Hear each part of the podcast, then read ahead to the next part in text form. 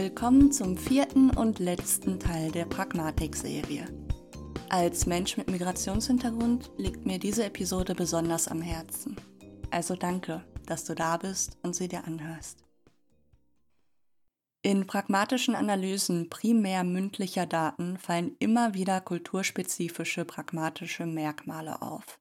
Sie repräsentieren die Art und Weise des Denkens, Handelns und Entscheidens einer Person und sind auf die Sozialisierung innerhalb einer jeweiligen Kultur zurückzuführen.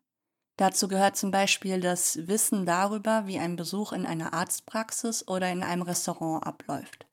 Aber auch darüber, welche Distanz zwischen sich unterhaltenden Personen angebracht ist oder wie auf eine Einladung reagiert wird, was bei einem Besuch mitgebracht wird, wie man einander begrüßt oder verabschiedet und auch was als Kompliment gilt und was nicht.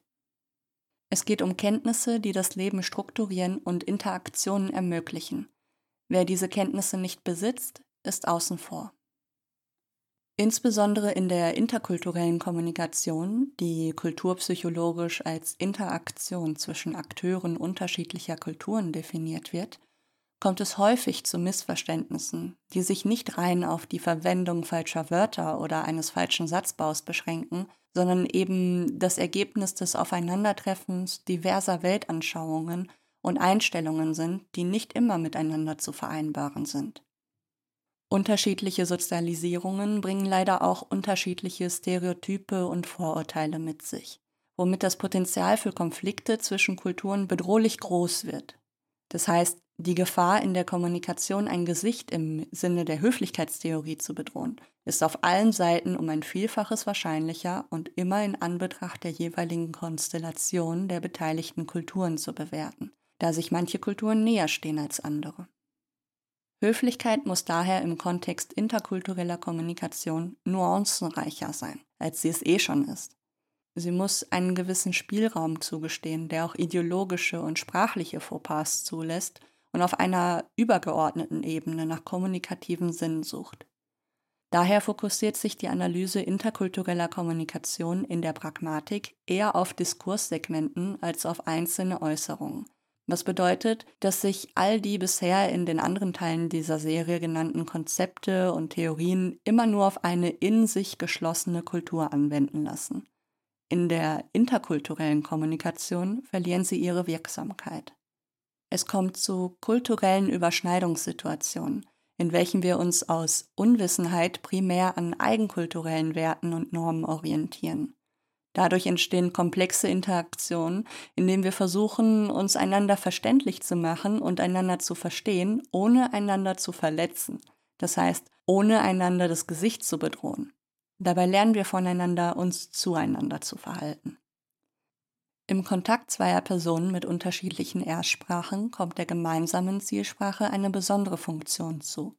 Sie dient als Werkzeug, dessen korrekte Anwendung zunächst in den Hintergrund rückt, da die Informationsvermittlung an zu viel Selbstkontrolle scheitern bzw. aus dem Fokus rücken würde.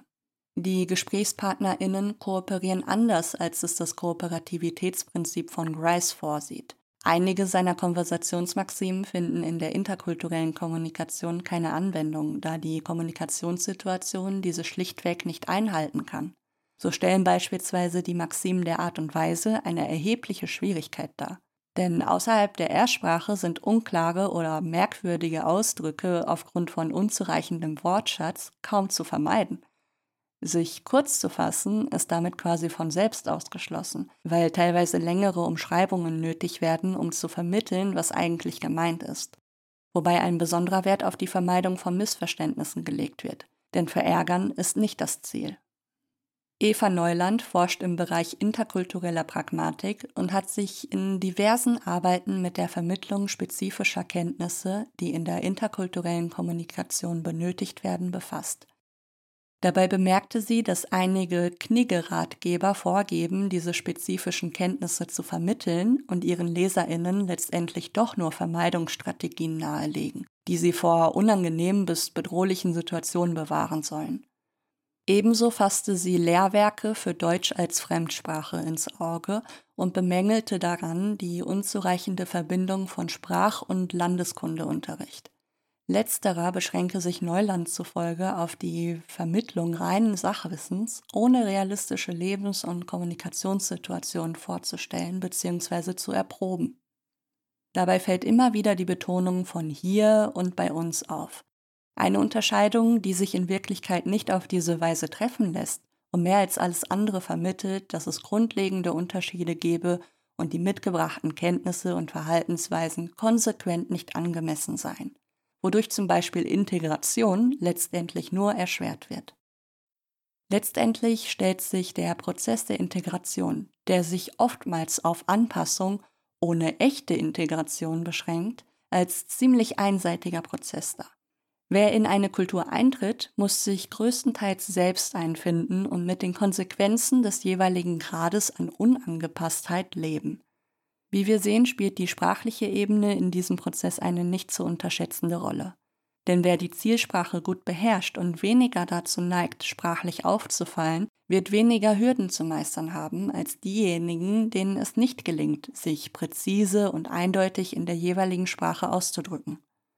In Zeiten globaler Arbeitsteilung und multikultureller, damit will ich auch sagen multilingualer Familien, ist interkulturelle Kommunikation jedenfalls eine Kompetenz, die nicht vernachlässigt werden sollte. Dabei meine ich von allen Seiten, ob nun Erst- oder Zweitsprache. Inwieweit wir aufeinander zugehen, ist letztendlich eine Frage der Höflichkeit. Das war's dann auch schon von mir zur Einführung in die Pragmatik und zur Höflichkeit im Kontext interkultureller Kommunikation.